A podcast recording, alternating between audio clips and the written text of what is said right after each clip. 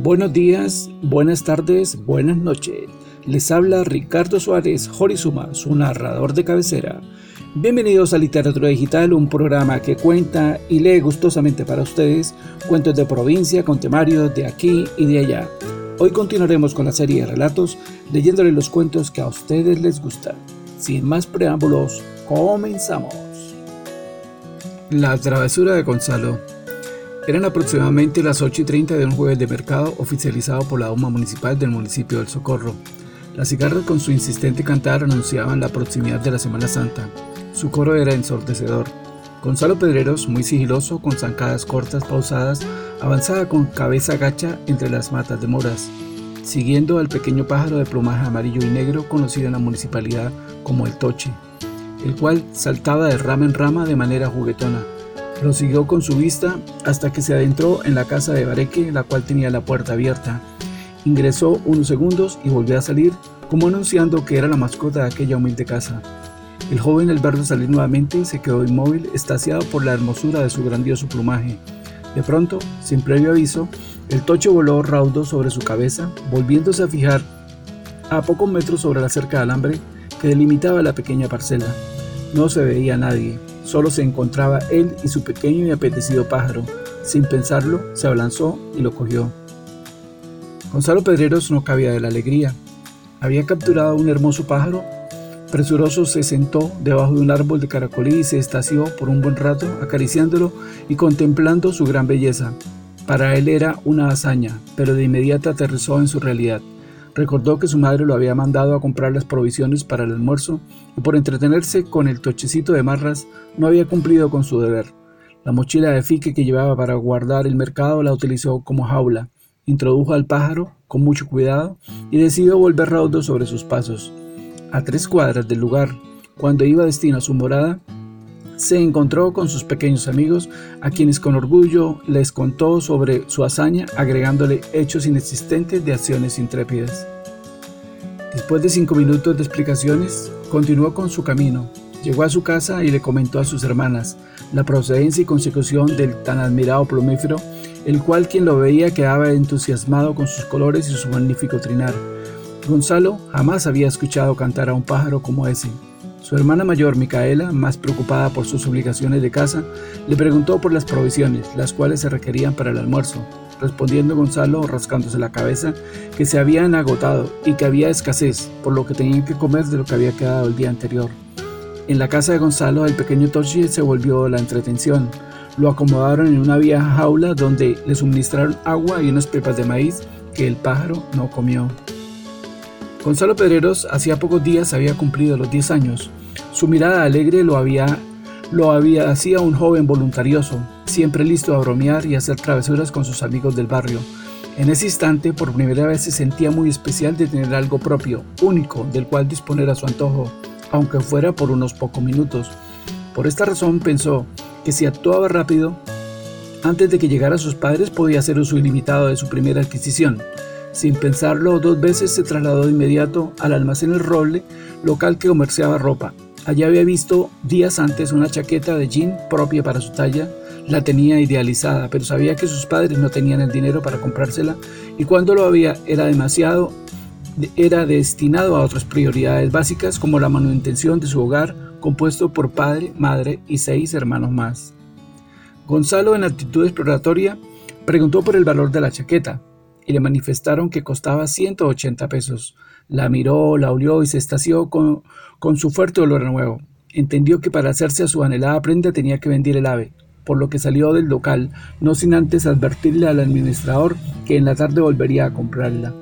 Rogó que no la fueran a vender, que se la apartaran. El dependiente le dijo que estuviera tranquilo, que así acontecería.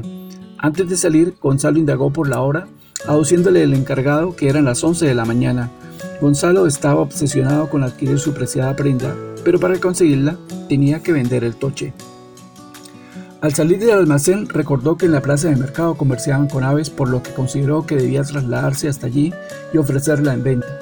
Procediéndose a dirigir sus pasos directamente al pabellón de las aves, lugar donde también comerciaban artesanías y un variado catálogo de avecillas como calandrias, turpiales, mirlas y loros, las cuales recordaba que vendían y que observaba cuando su madre lo traía a mercar, más que todo a cumplir con su labor de cuidador del canasto de las compras, cuando lo ubicaban en la clásica posición estática de vigilante, instantes que aprovechaba para menguar los bananos que comía furtivamente mientras su madre recorría la galería.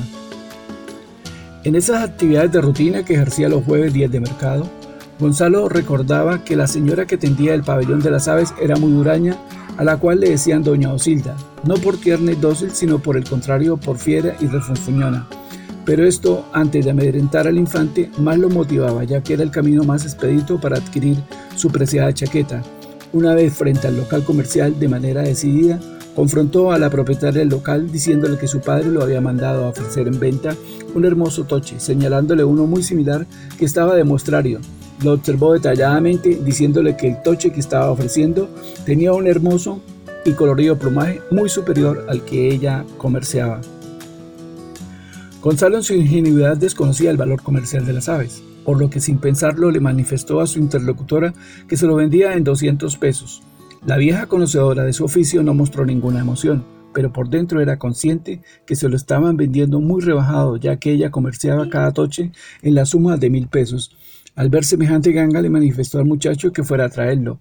No había terminado de pronunciar las palabras cuando Gonzalo corría desesperadamente en dirección a su casa a traer el pájaro. Sabía que el tiempo que le quedaba, que le quedaba era muy limitado, ya que el almacén donde pretendía comprar su añorada prenda cerraban a las 12 en punto y ya corrían las 11 y 50 así que con lo que le daban sus pequeñas piernas, llegó a su casa, no saludó, ingresó, revisó la jaula que estuviera bien segura y en un santiamén ya estaba de regreso al pabellón de las aves. Llegó adiante. Allí lo entregó encimando la vieja jaula. Tan pronto recibió los 200 pesos salió a toda prisa a satisfacer sus instintos mercantilistas. Iba tan raudo que al cruzar la calle no vio una motocicleta que se aproximaba con tan mala suerte que lo atropelló levantándolo por los aires. Se incorporó lo más rápidamente posible, aturdido y asustado. No le importó el golpe. Los transeúntes curiosos se agolpaban a mirar qué le había pasado al pequeño niño. En esos instantes una patrulla de tránsito se hizo presente, indagando por lo sucedido. El tumulto de gente se hacía cada vez mayor. En un descuido de los gendarmes policiales, Gonzalo se escabulló y como pudo llegó con su pantalón roto al almacén, cerciorándose que nadie lo seguía. El administrador del local comercial lo reparó minuciosamente y le preguntó que por qué estaba tan alterado. Este no respondió y fue directo al estante donde estaba la chaqueta.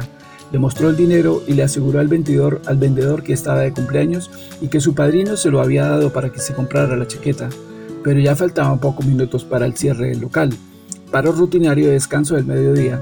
El vendedor no preguntó nada más y le entregó la chaqueta a Gonzalo, quien no dejó que se la guardaran en la bolsa de venta, sino que por el contrario le quitó la marquilla de cartón que señalaba su precio, se la puso, se miró al espejo, se peinó y una sonrisa de satisfacción se dibujó en su inocente y agraciado rostro. Salió a toda prisa en dirección del parque principal del Socorro, su amado y querido pueblo. Buscó una banca, se sentó y ya reposado, se dedicó a disfrutar de su primera compra. Allí bien sentado y sin afanes, la palpó centímetro a centímetro, revisó sus costuras, bolsillos y demás atractivos que le llamaban la atención. Pasaron varios minutos, como ya era la hora del almuerzo, hizo cuentas y le sobraban 20 pesos. Alzó la cabeza, miró pausadamente la calle y observó al fondo de la esquina una panadería donde se dirigió. En este lugar, muy vanidoso, seguro de sus actuaciones, pidió un refresco, el cual acompañó con dos centas empanadas de las grandes, como se lo hizo saber al tendero. Las pidió con arroz, huevo y picante. No se cambiaba por nadie. Se sentía en su gloria, bien comido, bien vestido, pensaba Gonzalo. Definitivamente un día inolvidable. Una vez terminó de comer, se dirigió a su casa donde lo esperaba su madre, que hacía pocos minutos acababa de llegar de su trabajo. A manera de juez le preguntó por los pormenores de la casa del afamado pájaro, ya que media hora antes sus hermanas la habían puesto al tanto de las novedades del hogar. Con gran animosidad le expuso lo que había acontecido, agregándole más espectacularidad a su relato, haciéndolo muy entretenido, puesto que su madre y hermano no le quitaban sus ojos de encima y mostraba una cara de admiración por lo que acababa de hacer, proeza que lo mostraba como un hábil aventurero y comerciante. Gonzalo le, le comentó en detalle sobre la negociación efectuada y sobre su nueva adquisición. Después de dar las explicaciones formales, pasó a su cuarto, colgó la chaqueta frente a su cama, no se cansaba de mirarla, ya tenía previsto estrenarla en las festividades de Semana Santa, muy próximas a celebrarse. Pasaron dos días y Gonzalo era la admiración de sus hermanas. El día domingo de Ramos, inicios de la Semana de Pasión, tocaron a la puerta muy temprano. Eran las 7 de la mañana. Su hermana Micaela atendió a las personas que se presentaban. Eran dos señoras de edad avanzada las cuales le preguntaron a Micaela si ahí vivía un niño llamado Gonzalo, a lo que Micaela asintió afirmativamente. Las señoras de inmediato le hicieron saber a Micaela que se habían enterado por unos niños vecinos al lugar de residencia de ellas que Gonzalo se había encontrado un pájaro de un plumaje muy colorido, aduciéndole a Micaela que esa ave era de propiedad de ellas, la cual tenían desde que era un pichoncito, que con paciencia la habían acostumbrado a mantenerla libre, por lo que el pájaro se movía en todo el sector aledaño a la casa como si fuera un cachorrito, y como era tan mimado y manso, no le oía ni, tenía, ni temía a los humanos, sino por el contrario, los buscaba esperando su recompensa en comida, que al notar la ausencia del toche, habían procedido a indagar en todo el sector y en estas pesquisas, se enteraron por boca de unos compañeritos de Gonzalo que él lo había casado y posteriormente llevado para su casa. Por esta razón, ellas estaban tocando a la puerta. Micaela, sorprendida, llamó a Gonzalo, quien se asomó al portón de entrada. De inmediato, fue interpelado por las forasteras quienes le pidieron que le entregara el toche, que era de su propiedad. Gonzalo se acobardó y corrió a ocultarse debajo de su cama. Su madre, alarmada por los, por los llamados airados que Micaela le hacía a su hermano, salió a la puerta y se enteró de primera mano de la otra parte de la historia, la que no había contado su querido hijo. Allí se enteró por boca de las visitantes sobre las vivencias del toche, el cual vagaba de casa en casa y en su estado natural adujeron que éste se caracterizaba por ser dócil, añadiendo que éste no podía volar muy alto debido al corte semanal que le efectuaban a sus pequeñas alas para que no se fuera lejos de su entorno de costumbre. En síntesis, afirmaban que el joven lo había acogido arbitrariamente. Para Gonzalo el tiempo de gloria se le desvaneció de inmediato. Su madre, educada con una extrema rigidez patriarcal, no dudó ni un momento, se quitó una de sus chanclas y corrió a buscar a su hijo. No tardó en encontrarlo debajo de su cama. Le propinó dos chancletazos, lo combinó a salir y se dirigió con él hasta la entrada de la casa, asintiéndolo por una de sus orejas. En la puerta le gritó, Me hace el favor, no sé cómo lo hará, pero recuperará ese bendito toche y se lo devuelve a las señoras.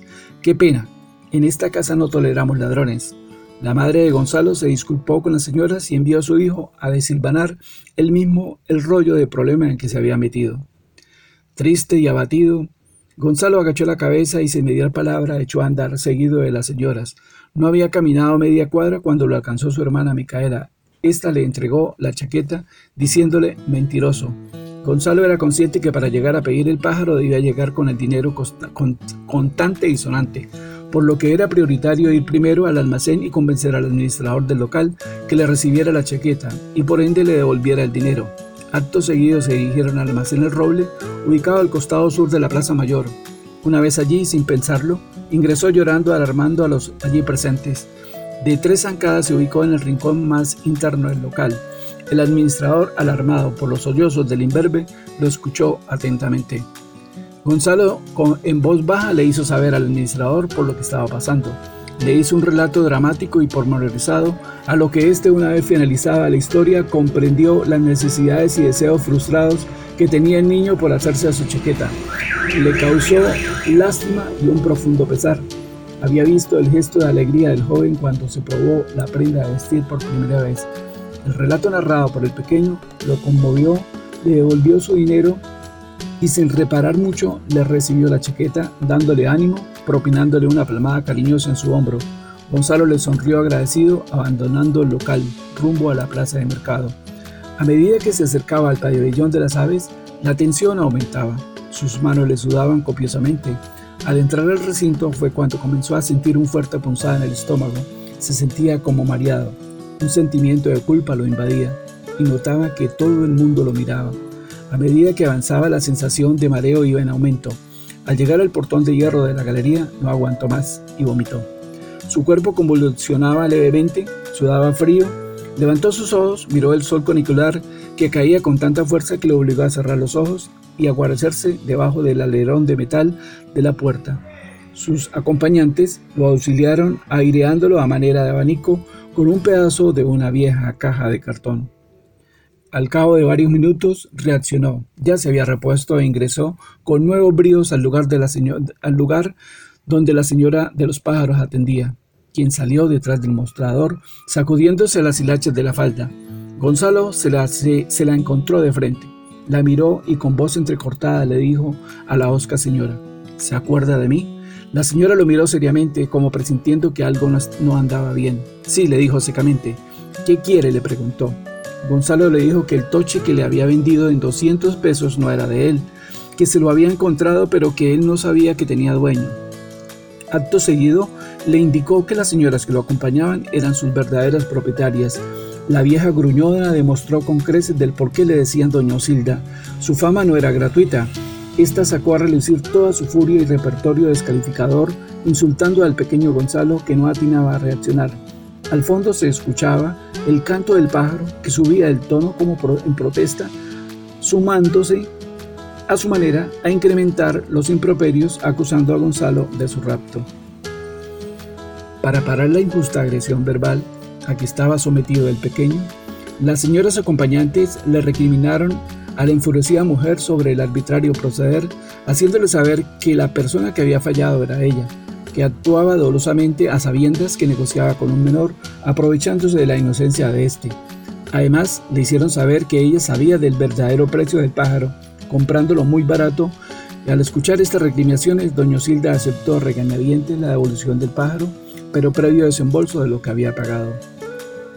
Gonzalo sacó de su bolsillo los 180 pesos, que le habían devuelto en el almacén de ropa y se los dio, instantes eternos, puesto que esta suma no cubría los 200. La propietaria del local terminó de contar y les hizo saber en voz alta, aquí hacen falta 20 pesos.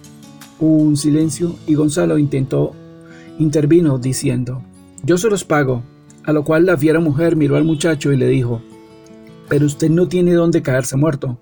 Miró a su alrededor y notó que la bodega de los pájaros estaba muy sucia llena de estiércol de aves y residuos de alimentos, auciendo, yo se los devuelvo, yo les devuelvo el pájaro, pero el faltante me lo paga el joven haciéndome un aseo a la bodega. Gonzalo asintió afirmativamente. Las propietarias del turpial lo recibieron y abandonaron el lugar, no sin antes decirle a la vieja refunfuñona que no fuera a abusar del muchacho, que ya suficientemente, ya suficiente escarmiento habían tenido. Una vez quedó solo, escuchó serenamente las instrucciones altisonantes que le daba la furiosa señora respecto de cómo debía hacer el aseo, quien se apersonó a dirigirlo haciéndolo repetir el friegue en varias ocasiones, cuando no era de su agrado. En esta actividad tardó dos horas. A las tres de la tarde, la sirena de la plaza que anunciaba su cierre sonó, por lo que la señora Gruñona sentenció la tarde diciéndole al ingenuo jovenzuelo, por aquí yo no lo quiero volver a ver pensativo y cabizbajo, se dirigió a su casa muy preocupado. Ya cerca de esta, hizo un alto en el camino. Se sentó un buen tiempo meditando, diciéndose para sus adentros que lo que le había pasado era por ser ambicioso y tonto. Mientras tanto en su casa, la madre de Gonzalo, arrepentida con su actitud intolerante, le dijo a su hijo Micaela que se asomara a ver si ya venía su hermano. Su hermano. Esta le dijo que no, y le confesó que se sentía triste por haber tratado mal a Gonzalo, diciéndole mentiroso en su cara. La madre al ver a su hijo, que, al ver que su hijo no llegaba, cogió su viejo abrigo y de manera decidida musitó, me a buscar a mi Gonzalo, por lo que Micaela se ofreció a acompañar a su madre, diciéndole que entre las dos lo iban a encontrar más rápido. Caminaron una cuadra. Al doblar la esquina encontraron a Gonzalo muy triste y prevenido con ellas. Su madre lo llamó con voz suave y lo abrazó fuertemente junto con su hermana mayor. En este gran gesto de amor, le expresaron el gran afecto que sentían por él, diciéndole que las perdonara, pero que entendiera que lo ajeno se respetaba, que aprovechara esta experiencia para crecer como persona, rematando con un refrán popular que dice, el que, lo, el que con lo ajeno se viste, en la calle lo desvisten, abrazados y mimándose en un ambiente de cordialidad, caminaron sin prisa hasta alcanzar el portón.